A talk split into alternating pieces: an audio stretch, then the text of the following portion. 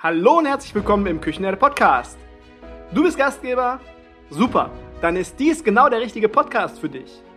In diesem Podcast geht es um Digitalisierung, Führen und Finden neuer Mitarbeiter und um nachhaltiges Gastgeben. Mein Name ist Markus Wessel und ich bin digitaler Berater und am Mikrofon dein Gastgeber im Küchenherde Podcast.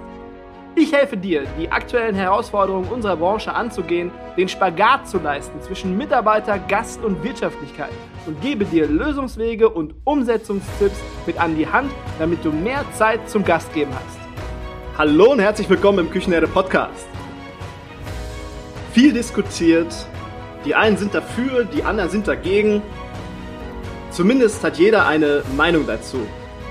Aber zu 99 Prozent aus subjektiven Vorlieben. Also was mag ich gerne? Digitale Speisekarten und Self-Ordering. Frage an euch, haben digitale Speisekarten eine Zukunft? Haben die Leute überhaupt Bock darauf, selber zu bestellen und online zu bezahlen? Es gab ja damals, ich glaube, das ist mit, äh, mittlerweile ein Vierteljahrhundert her, es gab damals böse Zungen, die behauptet haben, dieses Internet, das setzt sich niemals durch. Aber wie entwickelt sich dieses Thema in Zukunft weiter? Selber bestellen, online bezahlen, digitale Speisekarten. Und warum, warum ist dieses Werkzeug gerade jetzt ein wichtiger Baustein, um den Deckungsbeitrag zu erhöhen? Darüber sprechen wir heute in dieser Folge und ich nicht allein, sondern dafür habe ich mir zwei Gäste eingeladen, die Pros auf diesem Gebiet sind. Daniel Binder und Benedikt Hitzler sind Foodies aus Leidenschaft, Gründer und Geschäftsführer von Servierbar. Für mich eine ziemlich gute und durchdachte Umsetzung einer digitalen Speisekarte mit Bezahl- und Bestellfunktion. Also einmal der komplette Prozess. Die beiden sind mit Servierbar zum Startup des äh, Monats gekürt worden. Sie haben den badischen Unternehmerpreis Bad Up abgeräumt und stellen sich heute dem kritischen, diesem kritischen Thema. Ob digitale Speisekarten, Self-Ordering und selber online bezahlen eine Zukunft in der Gastronomie haben. Hallo und herzlich willkommen, ihr beiden. Schön, dass ihr da seid. Hi, hi. Servus, Markus. Hi, liebes Publikum. Moin. Yo, lass uns mal kurz über, äh, nicht kurz, lass uns mal über Servierbar sprechen. Wir kennen uns jetzt schon bestimmt anderthalb Jahre, ein Jahr, anderthalb Jahre. Und ähm, ich fand damals schon, Servierbar ist eine tolle Plattform, die halt diesen Prozess damals, damals war, glaube ich, noch nicht der Proze äh, Bezahlprozess. Der war damals noch nicht abgebildet und damals war es eigentlich schon cool. Wollt ihr mal erzählen, was Servierbar alles kann und was es damit auf sich hat? Ja, sehr gerne. Also wir sind beide, wie Daniel schon vorhin gesagt hat, so die Reise hat irgendwie gleich begonnen und dann sind wir immer wieder auf, auf Essen gehen, Gastronomie zu kommen, weil das für uns eigentlich so der integrale Bestandteil auch der Gesellschaft ist. Wir haben uns immer überlegt so, oder Dani hat immer so eine coole Anekdote, ähm, wir waren im Urlaub, ähm, waren abends weg und hatten dann auf dem Tisch so, ein, so einen Würfel, so ein, da war so ein QR-Code drauf, man konnte den scannen in so eine Strandbar. Und wir haben das Ding gescannt und dann sind wir zu so einer Online-PDF gekommen. Und auf dieser Online-PDF war halt eben die Speisekarte von der Bar drauf. Und wir halt natürlich auch schon ein bisschen was getrunken gehabt an dem Abend, dann die Ideen sind geflossen und die Kreativität war da. Wir haben uns überlegt, hey, warum muss es eigentlich nur eine Online-PDF sein? Warum kann ich jetzt nicht einfach auch schon das Ganze äh, interaktiver machen? Warum kann ich da nicht coole Bilder schon mit dazu machen? Warum kann ich nicht direkt schon bestellen? Warum kann ich nicht direkt schon bezahlen? Also warum muss es so limitierend sein? Weil der Ansatz von der Idee, der, der war super cool. Und wir haben uns dann eben auf der Basis auf die Suche gemacht oder so die Ideen ein bisschen weiter gesponnen und lustigerweise dann in dem kompletten Prozess, also dieses komplette Konzept haben, die anderen zwei ähm, Gesellschaften, die anderen zwei Teile von Servierbar getroffen, die eben schon den den Software-Hintergrund dazu hatten. Also die hatten eigentlich schon diese Grund, dieses Grundkonzept der Lösung, ähm, kamen auf Basis der Corona-Pandemie. Die haben auch eine digitale Speisekarte entwickelt gehabt, aber der Fokus da war eigentlich eher ähm, Lieferung und Abholung, gerade bedingt durch die Corona-Pandemie. Wir haben dann praktisch die, die Kräfte gebündelt, ähm, dann gestartet, vor allem im Bereich der, der digitalen Speisekarte, das Konzept ein bisschen erweitert, dann eben auch Anfang diesen Jahres im März das Unternehmen gegründet also seitdem ging so die Reise dann wirklich so richtig offiziell los und dann relativ schnell gemerkt, dass wir vor allem aber auch in die Gastronomie gehen müssen, vor Ort. Und so kam dann eben auch der komplette Self-Ordering-Prozess mit dazu, dass man eben diese verrückte Idee, die wir damals hatten im Urlaub von, hey, ich komme irgendwo hin, auf dem Tisch habe ich einen QR-Code, ich kann den scannen, sehe direkt die komplette Speisekarte, kann filtern, Präferenzen, was auch immer, sehe genau auch, was was ist. Vor allem, wenn man irgendwo in einem, ähm, mit bei bestimmten, ähm, ja, bei bestimmten Küchen irgendwie unterwegs ist, wo man sich nicht mehr direkt vorstellen kann, was in sich in einem Gericht verbirgt, ist natürlich auch immer super, um dann eben auch in die Bestellung und direkt in die Bezahlung zu gehen, dass man wirklich diesen kompletten Prozess einmal abdecken kann. Ich hatte es ja gerade in der Anmoderation kurz gesagt. Die einen sind dafür, die anderen sind dagegen. Die einen möchten gerne noch eine ganz klassische Speisekarte aufklappen und auf dem Tisch liegen haben. Ähm, was, was glaubt ihr? Wo liegt der, ähm, was ist so der, der, äh, jetzt fehlt mir das Wort. Ähm, wo sind mehr Menschen? Pro digitale Speisekarten oder kontra digitale Speisekarten? Was glaubt ihr, was überwiegt da? Das ist die, die, die zentrale Frage eigentlich so äh, seit Monaten, die, die wir uns auch gestellt haben, die wir versucht haben rauszustellen ähm, und rauszuarbeiten. Ähm, ich würde sagen 50-50. Also du hast heutzutage, man muss auch sagen in Deutschland, echt noch beides. Du hast so diese zwei Gruppen, Oldschool, äh, nein, ich, ich will nach dem Arbeiten zum Beispiel, wenn ich essen gehe, nicht auch noch am Handy bestellen ich will einen Service, ich will persönlichen Kontakt, ich will alles so haben, wie es eigentlich schon immer war. Die klassische Romantik aus der Gastro. Und ganz ehrlich, wir beide kennen das und, und fühlen das auch zu 100 Prozent. Es gibt nichts Schöneres, als einen schönen Abend in einem authentischen Restaurant zu haben und wirklich erstklassigen Service zu bekommen. Das ist aber tatsächlich auch die, der Grundgedanke von Servierbar. Also genau das verfolgen wir auch mit Servierbar. Und wir sehen jetzt eben auch die, die, ich sag mal, andere Gruppe, die sagt, ich bin affin für das Thema. Ich kenne es eigentlich, auch wenn ich ehrlich bin, gar nicht anders aus meinem Privatleben, weil wenn ich äh, mir Sachen einkaufe heutzutage, mache ich es in den meisten Fällen auch online. Ich nutze Amazon, Facebook, Google, Netflix und bin es eigentlich gewohnt, dass ich die gesamte Transparenz habe, alles sehe, alles vergleichen kann ich zum Beispiel selbst, wenn ich in einer fremden Stadt essen gehe, google ich davor die Gerichte von dem Restaurant, um zu sehen, was mich erwartet. Mhm. Und genauso sind es auch alle gewohnt, mittlerweile mit Hilfe von einem Klick zu bestellen und äh, zu bezahlen. Und wenn man sich das mal vor Augen führt, dass heutzutage, wir kennen es selber, man im Restaurant sitzt und oft das Gefühl hat, hm, irgendwie werde ich nicht gesehen oder äh, es wird vielleicht nicht mehr gefragt, ähm, darf es nochmal was sein, darf ich nochmal nachbestellen, ist das eigentlich die logische Konsequenz. Und wir sehen da noch so ein bisschen so ein anderes Extrem. Es ist halt Fakt, dass die meisten Gastronomen wirklich keine Leute mehr finden, vielleicht auch Leute nicht mehr finden, die sie früher noch hatten in der Gastro. Und so ist es Fakt, dass knapp die Hälfte, äh, die Hälfte aller Gastronomen ungelerntes Personal einstellen muss. Studenten gehen in die Testzentren, gelernte Kellner gehen in vermeintlich sichere Branchen und so kommt es, dass das Service-Level in der Gastro nicht mehr das gleiche ist. Und das führt dazu, dazu dass wenn das Service-Level sinkt und auf der anderen Seite aber die Kundenerwartungen höher sind, die logische Konsequenz eigentlich ist, dass sich was tut, dass es neue Lösungen gibt, neue Ansätze gibt. Und unser Glaubensgrundsatz ist eben, das mit Self-Ordering genau zu schaffen, diesen Gap zu, zu, äh, zu schließen. Der Gastronom kann nämlich ähm, sich äh, deutlich Zeit sparen und dem Gast so ein bisschen äh, die Verantwortung zu übergeben. Er ist es aber gewohnt, also er kennt es, die ganze Transparenz zu haben und dann selbst mit einem Klick zu bestellen. Und ähm, wichtig zu erwähnen ist, es bleibt diese Zweiteilung. Ähm, meine Oma, so, so lieb ich sie hab, ähm, würde wahrscheinlich nicht über einen QR-Code bestellen und mit ihrem Handy. Ähm, also es wird immer noch die, die Benutzergruppe geben, sage ich mal, oder die, die, die Gruppe, ähm, die über herkömmliche Kellner bestellt. Und genau das ist auch unser Ansatz. Also jeder, der über einen Kellner weiterhin bestellen will, soll es bitte auch machen. Also servierbar ist eher eine Ergänzung zu dem Service und soll das Leben erleichtern für diejenigen, die da eben ähm, drauf Lust haben. Lässt sich das denn in unterschiedliche Personengruppen eingrenzen, dass, dass ihr sagen könnt aus der Erfahrung, okay, die eine Personengruppe äh, Generation X oder Y ist dann eher für die, die Papierspeisekarte und äh, andere Generationen oder Personengruppen sind eher dafür? Witzigerweise haben wir uns die Frage von Anfang an gestellt und bis jetzt noch keine Antwort gefunden.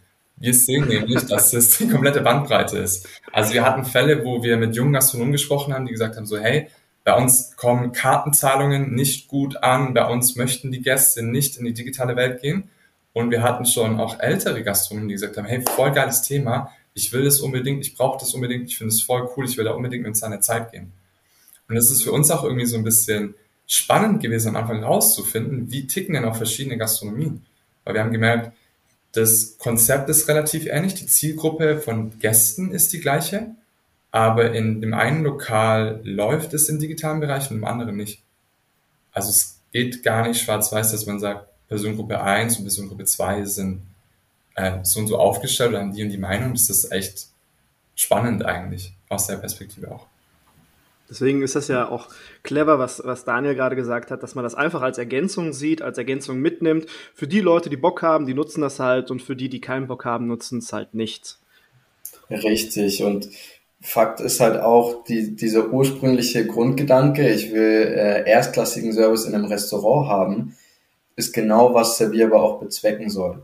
Also dadurch, dass dieser Bestell- und Bezahlprozess mehr und mehr in die Hände des Gastes geht, schaffen wir natürlich mehr Zeit. Viel mehr Zeit für den Kellner eben nicht. Jeder kennt es bei dem 15-Personen-Tisch, wenn jetzt der erste anfängt, er will mit Karte zahlen, der nächste mit Bargeld, da geht so viel Zeit drauf, mhm. die eben fehlt. Die fehlt für persönliche Gespräche, die fehlt dafür, die Gäste zu begrüßen, äh, irgendwie durch einen schönen Abend zu führen. Und genau dieses, äh, diese Zeit und diesen Raum wollen wir mit Servierbar schaffen. Das heißt, das Grundziel, der Grundgedanke, der jeder, den jeder Gastronom hat, den jeder Gast, Gast an, an sich hat, den haben auch wir und das ist einzig und allein, was wir mit Servierbar bezwecken wollen. Ja, es geht ja im Endeffekt geht es ums, ums Gastgeben und ähm, jeder, der jetzt hier zuhört, der wird es wissen. Wenn ich einen Mitarbeiter habe, Mitarbeiter habe äh, egal ob gelernt oder ungelernt, der geht erstmal zum Tisch, bringt dann die Speisekarte. Dann geht er wieder zurück, macht irgendwas anderes. Dann kommt er irgendwann wieder, nimmt die Bestellung entgegen. Dann geht er wieder und bringt die Bestellung weg, im schlimmsten Fall auf den Zettel. Äh, und im dritten Step kommt er dann irgendwann und macht diesen unangenehmen Prozess der Bezahlung. Der, also ich weiß, es macht keiner, keiner gerne diesen, diesen, diesen Prozess. Und diese drei Prozessschritte, die könnte ich alles in allem, könnte ich halt über servierbar beispielsweise abdecken und diese Zeit mir halt sparen. Und was ich auch ganz wichtig finde, wenn ich jetzt gerade darauf angewiesen bin, hier in Köln ist es halt sehr häufig so, dass sehr, sehr viele ähm, studentische Hilfskräfte da sind, die auf 450 Euro Basis da sind. Erklär denen doch einmal, okay, die jüngere Generation ist da vielleicht schon ein bisschen fitter, aber ähm, viele wissen gar nicht, was es mit Allergenen, Zusatzstoffen und so weiter auf sich hat. Erklär denen erstmal bei einer sich wechselnden Speisekarte, wo die Allergene drin sind und was die zu bedeuten haben. Und äh, jetzt bei Servierbar als Beispiel kann ich mir das direkt filtern. Erstens muss ich mich als Gast nicht outen, dass ich eine Glutenunverträglichkeit habe oder vielleicht vegan esse, sondern ich gebe es einfach in diesem Filter ein bekomme dann meine Gerichte angezeigt und äh, das Service, der Service-Mitarbeiter muss sich mit diesem Thema gar nicht beschäftigen und der Chef sich dann natürlich auch nicht. Und das finde ich halt unheimlich smart. Ja, ganz genau. Also wir hatten da tatsächlich auch schon Gastronomen, die uns äh, gesagt haben, was ist zum Beispiel, wenn ausländische Gäste kommen, dann haben die Kellner, die teilweise äh, schlechtes Englisch oder gar kein Englisch sprechen, und dann irgendwie einen Kopfspann, äh, Kopfstand machen müssen, um die Speisekarte zu erklären, bestimmte Gerichte zu erklären, mhm. ist halt unangenehm und ehrlich gesagt auch nicht mehr zeitgemäß. Heutzutage sollte man doch überall auf der Welt irgendwie essen gehen können, genau wissen, was einen erwartet, ähm, Bilder haben, bei denen einem das Wasser im Mund zusammenläuft und wie du sagst, so ein bisschen individualisiert ähm, quasi auf den persönlichen Geschmack quasi dann auch ähm, sich das zurechtfiltern können. Ja, ähm, ich habe mal einen Kunden gehabt in Bergisch Gladbach, äh, umgesetzt ein, ein ähm, Bestellsystem. Äh, es war damals nicht servierbar, aber es war ein anderes System, ein ähm, ähnliches System. Mhm. Ähm, und wir haben schlussendlich, wir haben dem Gast die Option gegeben, er kann, aber er muss nicht. Er kann auch ganz klassisch von, vom Servicemitarbeiter bedient werden, Papierspeisekarte und so weiter, bezahlen mit Bargeld, alles kein Thema. Aber wir haben am Ende des Jahres haben wir 25.000 Euro äh, Mitarbeiterkosten gespart, einfach weil wir drei Kilometer pro Abend weniger laufen mussten für ein paar, paar Mitarbeiter. Also 25.000 Euro. Ich glaube, so teuer kann ein Tool gar nicht sein, wenn ich mir das einspare. Und das nur mal so neben, nebenbei. Überhaupt nicht, ja. Also es ist tatsächlich die Einsparung für fürs Personal, die Zeit, die man sich spart, die Zeit, die man dem Personal auch mehr gibt. Also das ist das eine, Teams entlasten, weniger Stress, ist vielleicht dann auch so der, der, der größte Motivationspunkt für Gastronomen. Was wir aber halt auch sehen ist, wie gesagt, Kundenzufriedenheit ist, ist viel, viel besser, weil wenn ich jetzt draußen bei 30 Grad sitze und unbedingt mein Aperol Spritz trinken wollte, aber halt niemand kommt, ja, dann nehme ich mein Handy in, Hand, in die Hand, nehme mein Glück selbst in die Hand und, und bestelle mir meinen Aperol Spritz und bin happy, dass ich den hab. Ähm, das heißt, Kundenzufriedenheit, auch das wird steigen. Wir sehen aber auch weitere äh, Vorteile. Also Trinkgeld konnten wir zum Beispiel über Servierbar steigern. Äh, wir können den Umsatz steigern, einfach dadurch, dass es ein digitales Angebot gibt. Ähm, quasi auch ein bisschen mehr Motivation und Anreize für Gäste eben, eben zu bestellen. Also es ist so vielfältig und ja, wie du sagst, also die, die Kosten für so ein Tool, die werden von allen Vorteilen äh, maßlos übertroffen. Ja. ja, da sprichst du ja nochmal einen ganz anderen Punkt an. Ich habe ja jetzt gerade nur die, Zeiteinsp nur die Zeiteinsparung ein angesprochen und dann kommt ja jetzt noch hinzu, draußen äh, voller Biergarten, drin volle Hütte. Ich möchte gerne noch einen Kölsch trinken, aber die Leute sind einfach äh, in der Unterzahl, die Mitarbeiter, und schaffen es nicht, die Bedienung entgegenzunehmen, ja. obwohl sie gerne möchten. Genau. Ähm, dann bestelle ich mir das halt online. Also, und dann kommt es irgendwann auch. Das ist auch genau das, was wir tatsächlich im letzten Jahr gesehen hatten. Also genau solche Use Cases zum Beispiel in der warmen Zeit öffnet der Gastronom irgendwie noch den Außenbereich, hat aber oft, gerade auch durch die Bedingungen, gerade auf dem Arbeitsmarkt, im Servicepersonal die gleiche Anzahl an Mitarbeiter. Es geht ja gar nicht, dass der Gastronom alle Gäste bedienen kann, gleichzeitig Servicepersonal und den Service-Level gleich hochhalten kann. Und eben diese ganzen kleinen Prozessschritte, die wir vorhin angesprochen haben, Bestellungen aufnehmen, Bestellungen, die Bezahlung, dann unterschiedliche Zahlungsmittel, dann geht man an den Tisch, der Gast ist noch nicht bereit zum Bestellen, hat vielleicht noch ein paar Fragen. Die ganze Zeit, die man da wegnehmen kann, kann der, das Servicepersonal auch einfach damit verbringen, eine gute Stimmung in der Gastronomie zu verbreiten und sich wirklich um die wichtigen Sachen zu kümmern, anstelle von diese ganzen kleinen Prozessschritte. Und diese ganzen Steps addiert führen dann eben dazu, zu den ganzen Punkten, die wir schon angesprochen hatten. Und sind auch einfach der optimale Möglichkeit, um auch als Gastronom in der gerade schwierigen Zeit weiterhin profitabel zu sein. Mit ganz einfachen Steps, die man wirklich super schnell auch umsetzen kann. Wie funktioniert denn äh, die Kombination zwischen dem Online-Payment und äh, der Barzahlung? Wenn ich jetzt eine, ähm, keine Ahnung, eine Kasse habe, die habe ich schon, schon ähm, lange im Einsatz. Äh, wie funktioniert das, dass beides miteinander zusammenspielt und die Bestellungen auch bei mir eingehen? Mhm. Ähm, auch super einfach erklärt eigentlich. Wir als Servierbar sind 100% autonom. Also wir haben Gastronomen, die auch einfach nur Servierbar nutzen kein Kastensystem, gar nichts, weil es komplett separat als separater Nummernkreis angesehen wird. Da benötigt man auch eigentlich gar keine Kasse mehr, wenn man nur digitale Bezahlungen annimmt. Wir wissen aber natürlich auch, dass die meisten Gastronomen trotzdem ein Kassensystem haben. Kassensystem ist immer so das eigene Baby, da fließen alle Daten rein, das ist so der zentrale Punkt in der Gastronomie. Jetzt haben wir die Möglichkeit natürlich über Schnittstellen, also so wie bei es generell offen, wir haben eine offene API, eine offene Schnittstelle, wir können die Daten ganz easy auch in andere ähm, Kassensysteme mit rein integrieren, machen wir bei den ersten Gastronomen auch. Das bedeutet, man kann eine Bestellung über Servierbar annehmen und die wird dann zudem auch noch ins Kassensystem übertragen. Operativ bedeutet es aber auch, wir haben ganz normal wie andere Kassensysteme auch zum Beispiel einen Borddrucker in der Küche oder am Tresen oder je nachdem, wie, wie es aufgebaut ist operativ. Da kommt ein Ball raus, man sieht direkt, okay, hey, die Bestellung ist von Tisch 17, die haben zwei Aperol bestellt und dann Essen kommt danach noch raus dann weiß man auch direkt, okay, hey, das kann reservierbar, es wurde schon direkt bezahlt, super transparent im ganzen Prozess. Und falls jetzt jemand zu deiner Frage zurückzukommen, auch zum Beispiel bar zahlen möchte, geht es natürlich immer noch, wenn eine Kasse da ist. Kann einfach den Kellner rufen, hey, ich würde gern zahlen, bar, fertig. Das ist gar kein Problem. Und das Schöne ist auch für den Kellner, ist die Transparenz auch da.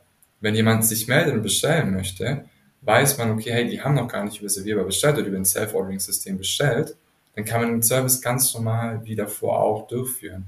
Wenn man aber sieht, okay, hey, da kommen Bons raus, die Leute haben schon bestellt, dann habe ich auch als Kellner schon oder als Servicepersonal auch schon die Sicherheit, dass die Bestellungen auch schon bezahlt wurden.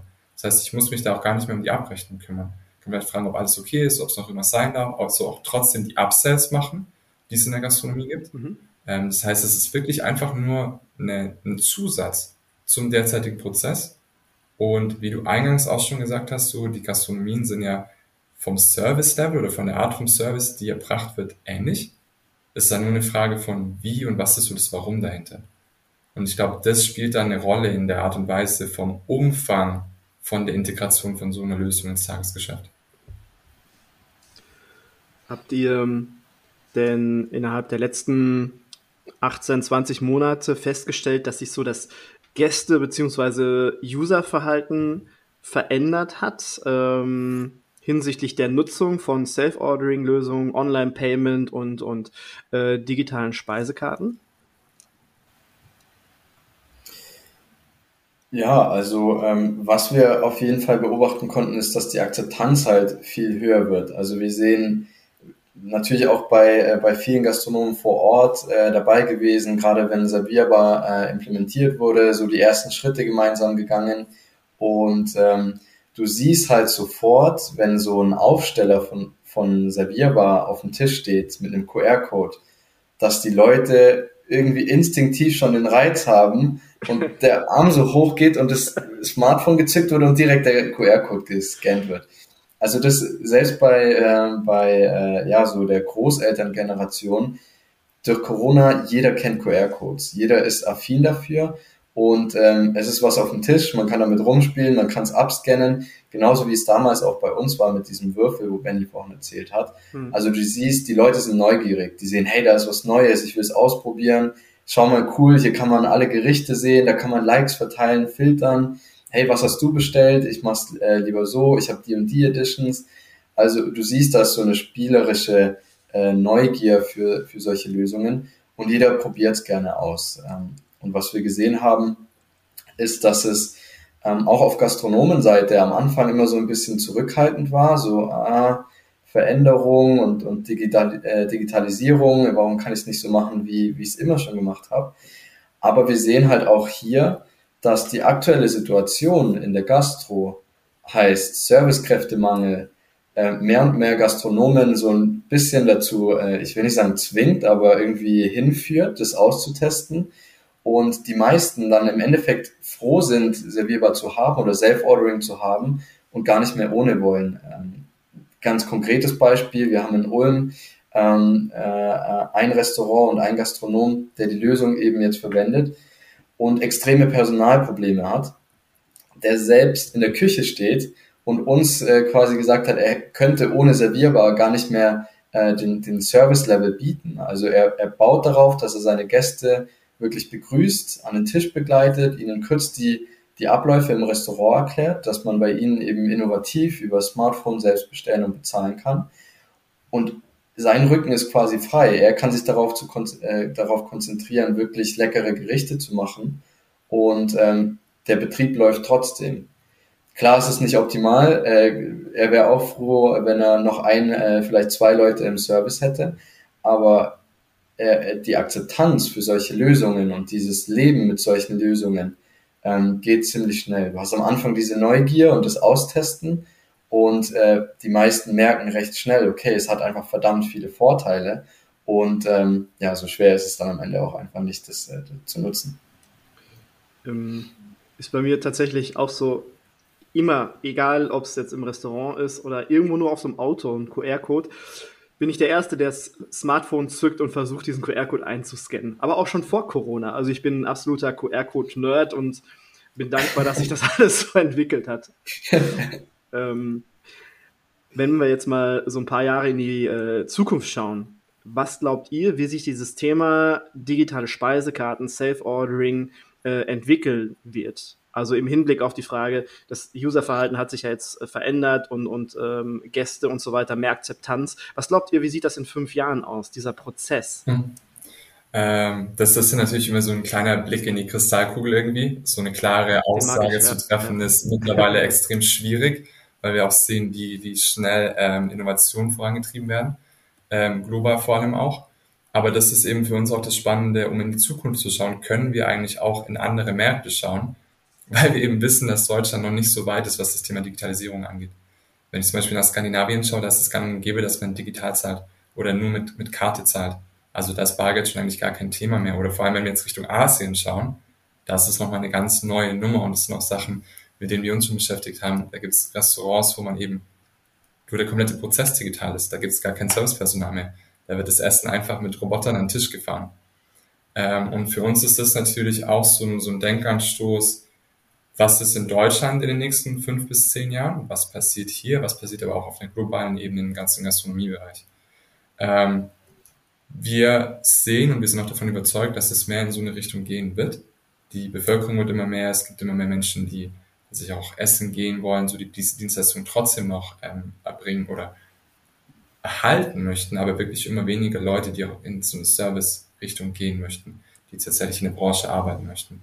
Und da ist es eben die größte Chance für den Gastronom, sich so zu entlasten bei bestehenden Kosten und trotzdem irgendwie die Service-Dienstleistung weiterhin erbringen zu können. Ähm, wir wissen aber auch, dass es auch in, in fünf Jahren noch Restaurants geben wird, wo das gar kein Thema ist. Wenn ich an zum Beispiel sehr gehobene Restaurants denke, da erwartet man auch irgendwie so einen gewissen Service. Also es gibt halt auch einfach so bestimmte Bereiche, wo man sagen kann, in dem Bereich wird es sich auf jeden Fall 100% durchsetzen. Und es gibt Bereiche, wo man auch in 10, 20 Jahren noch bei der klassischen Erbringung der Dienstleistung bleiben wird. Um vielleicht ein bisschen konkret zu werden, wo wir auch ein extrem hohes äh, Potenzial sehen, ist Mittagspausen. Angenommen, wir haben jetzt eine Stunde Mittagspause, man möchte irgendwo hingehen, allein der Weg dahin, bis man dann bestellen kann, bis das Essen kommt, bis man bezahlt. Eine Stunde ist da recht schnell weg. Was wäre aber, wenn ich zum Beispiel davor schon die Möglichkeit habe, ich kann mein Essen vorbestellen, ich habe direkt bezahlt, ich weiß, wann ich ankomme, ich komme hin, zehn Minuten später steht mein Essen auf dem Tisch, ich kann das Essen ganz in Ruhe genießen und danach vielleicht noch einen kleinen Spaziergang machen oder die Sonne genießen. Oder ich habe eine Strandbar, wo es extrem schwierig ist, irgendwie eine große Fläche komplett mit, mit Servicepersonal abzudecken und sicherzustellen, dass jeder irgendwie seine Getränke bekommt oder so. Oder ich habe einen richtig großen Biergarten, wo es sowieso schon Self-Service-Lösungen angeboten werden, wo man eh irgendwo hingehen muss. Dann hat man aber seine Bier und irgendwie sein, keine Ahnung, sein Würstsalat in der Hand.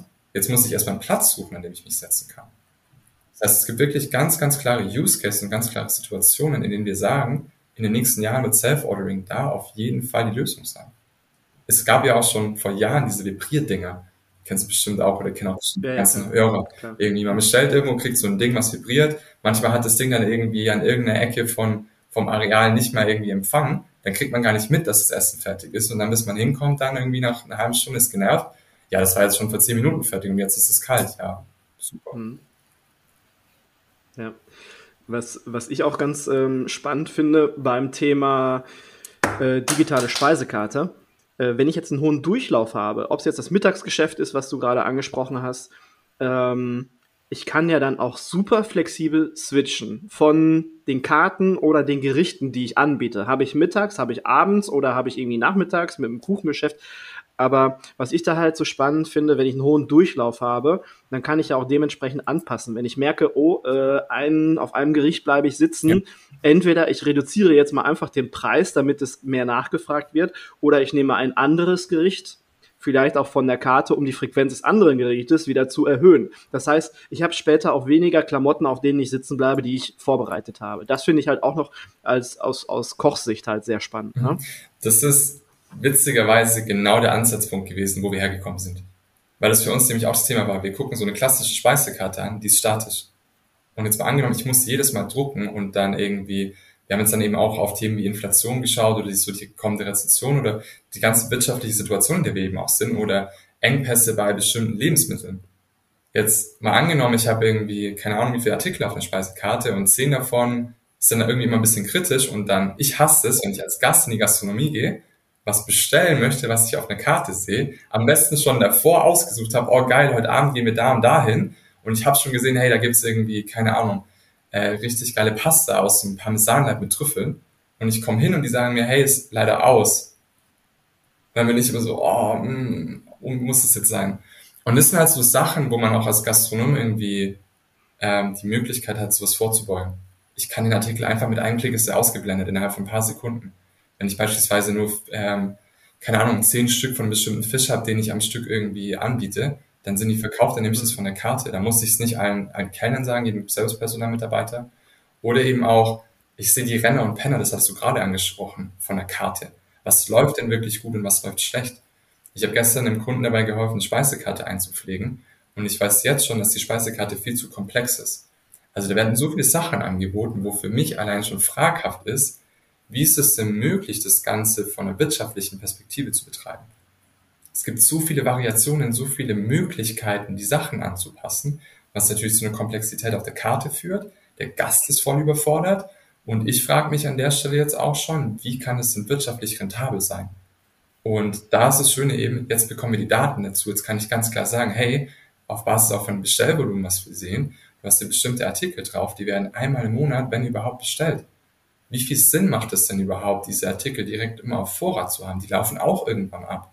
Du musst wieder neue kaufen. Ist das denn überhaupt wirtschaftlich für dich? Und so kann man so eine digitale Lösung auch wunderbar nutzen, um flexibel zu bleiben, ja, um immer die neuesten Gerichte drauf haben und vor allem auch Wochentagesgerichte, aber eben auch um wirtschaftlich zu handeln, weil ich ganz schnell erkenne, okay, was läuft, was läuft nicht.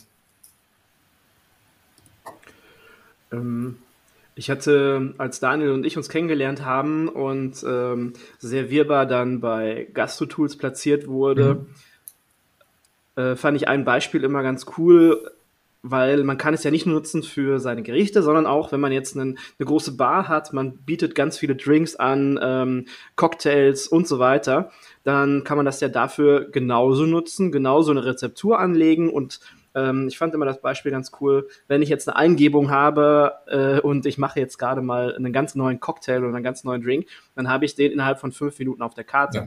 weil ich kann das Ding direkt abfotografieren, ich kann die Rezeptur dann in meinem Smartphone auch direkt eingeben. Dann äh, fand ich noch die Idee ganz toll, dass man das als Event einfach mal macht, weil es einfach so einfach ist, mhm. dass man sagt, okay, liebe Gäste, ihr seid gerne bei uns an der Bar. Hier ist Toni, der, der Barmixer, äh, der Barkeeper.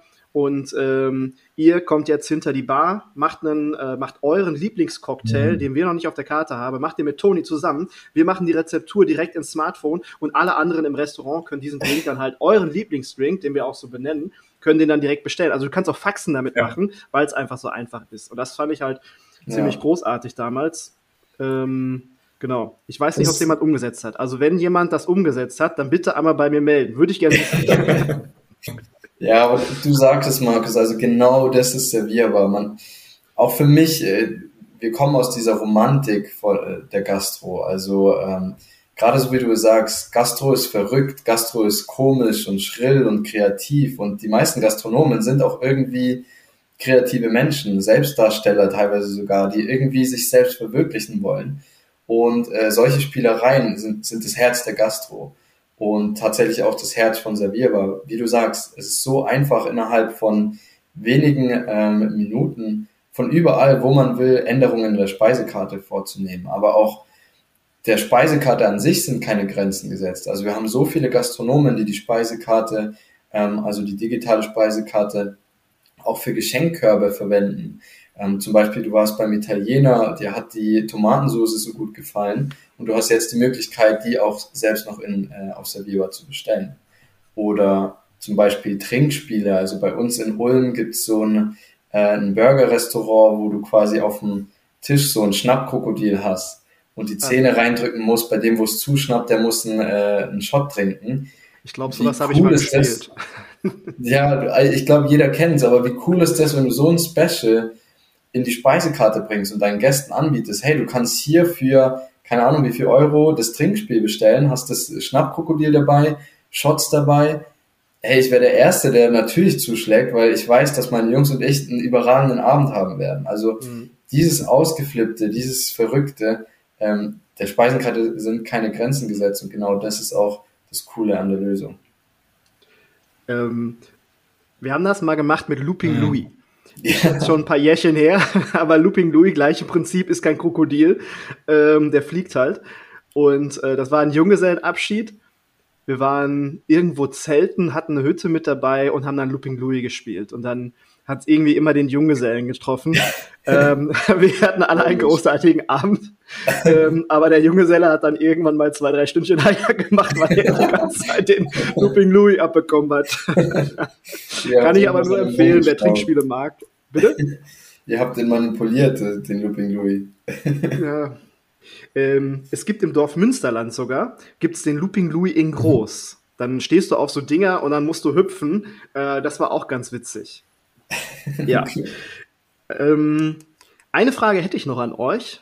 zum Thema servierbar, zum Thema Zukunft. Ähm, das Thema künstliche Intelligenz erhält ja in ganz, ganz vielen Bereichen, Teilbereichen immer mehr Anklang. Seht ihr das Thema künstliche Intelligenz auch äh, beim Self-Ordering, beim, beim äh, Thema digitale Speisekarte, äh, sprich ähm, Upselling und so weiter? Seht ihr da was? Ähm, 100 Prozent. Das ist ein Thema, was wir vielleicht nicht nach außen immer so 100 Prozent mitteilen, aber es ist natürlich die Basis von Servierbar auch. Mit jeder Bestellung, mit jeder Aktion, die irgendwie über die, über die Karte oder über die Lösung läuft, sammeln wir Datenpunkte. Und das Spannende auf der Basis ist, die Datenpunkte kann man natürlich super nutzen, um den Gastronomen am Ende zu unterstützen. Ich habe es vorhin schon kurz angeschnitten, Renner, Penner auf der Karte, erstmal in so eine Richtung Auswertung mhm. zu gehen. Aber hinblickend auf künstliche Intelligenz kann man natürlich auch super das, das Gästeverhalten ein bisschen messen damit. So, angenommen jetzt, keine Ahnung, Dani, ich weiß, Dani liebt Pasta und der Dani ist auch eher so ein Süßer, der dann irgendwie auch gerne mal Nachtisch isst. So, und der geht zum Italiener und dann bestellt er immer ein Tiramisu und noch ein Espresso irgendwie danach. Wenn ich diese Sachen weiß von Dani, dann kann ich ihm doch beim Besuch im nächsten Italiener genau die Sachen schon präsentieren. Also so in die Richtung von, hey, ich weiß ganz genau, was die Vorlieben von der Person sind, kann auf der Basis auch wirklich so Danis, äh, weiß ich nicht, wie man das jetzt nennen könnte, so Danis Favorites oder so. Und dann kommen da genau in diese Kategorie automatisch schon Gerichte, die Dani auf jeden Fall schmecken werden würden.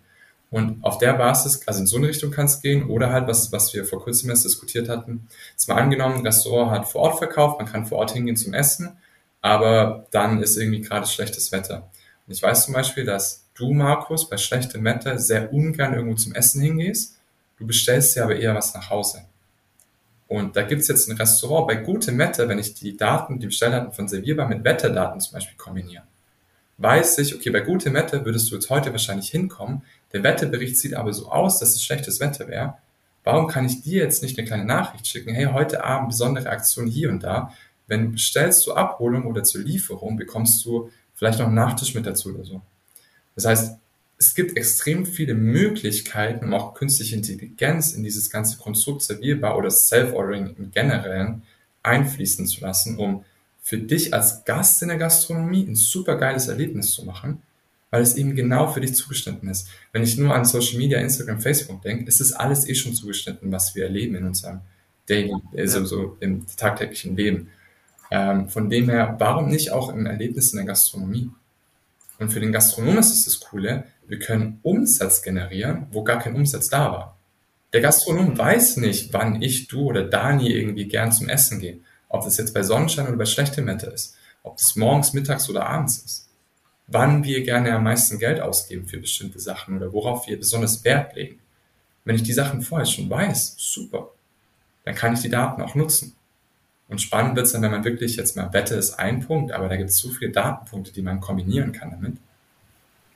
Ja auch ähm, Frequenz, wenn wir wieder bei dem Mittagsgeschäft sind und da einige Daten gesammelt haben und das vielleicht dann auch mit den Wetterdaten matchen können und so weiter, dann können wir ja auch vorhersagen, welche Gerichte gehen wann, wie muss ich die preislich gestalten oder vielleicht kann das meine, meine künstliche Intelligenz dann auch machen, wie wird das dann preislich gestaltet, damit es dann verkauft ja. wird, äh, damit nur die verkauft werden, die, die vielleicht einen höheren Deckungsbeitrag ja. haben zu der Zeit. Aber da gibt es, glaube ich, so viele Möglichkeiten, da stehen uns auch so viele ja. Überraschungen bevor. Da freue ich mich drauf. Auf jeden Fall. Ja, Mensch, dann haben wir, haben wir eigentlich, äh, haben wir die Zeit auf jeden Fall schon, schon rum. Kam mir vor, als ähm, hätten wir gerade mal zehn Minuten rum. Stimmt. Aber ähm, ich glaube, wir konnten so die Vorteile für diesen ganzen Prozess, die konnten wir ziemlich gut darstellen. Ähm, wir haben, glaube ich, bei Servierbar, meine ich, nichts vergessen, was jetzt noch wichtig gewesen wäre. Ich glaube, da haben wir alles erzählt. Ähm, dann würde ich sagen, machen wir Feierabend. Was meint ihr? Auf jeden Fall. Also von unserer Seite auch, äh, die, die Zeit ist geflogen. Ähm, vielleicht noch so ein bisschen so ein Ausblick. Ich, ich glaube, was immer ganz wichtig ist, ist irgendwie so ein zentrales Ding vielleicht mitzunehmen. Service kann heutzutage so einfach sein und das ist tatsächlich auch unser Grundsatz. Also einfach guter Service und das ist genau, was wir verkörpern und vermitteln wollen. Wir haben gestartet mit dem Why und deswegen lass uns auch äh, enden mit dem Why. Äh, wir sind hier, unsere Leidenschaft ist es, guten Service zu ermöglichen. Deswegen hier der Appell für jeden Gastronom, der heute zugehört hat. Ähm, ihr könnt direkt und jederzeit einfach starten und wir sind äh, an eurer Seite und unterstützen euch, supporten euch, um die ganze Gastro-Community quasi in diese Richtung zu bewegen, äh, einfach guten Service liefern zu können. Und ähm, freuen uns auf äh, alles, was kommt äh, im nächsten Jahr und in den Jahren danach. Dankeschön, ihr beiden. Danke dir, Markus. Danke auch.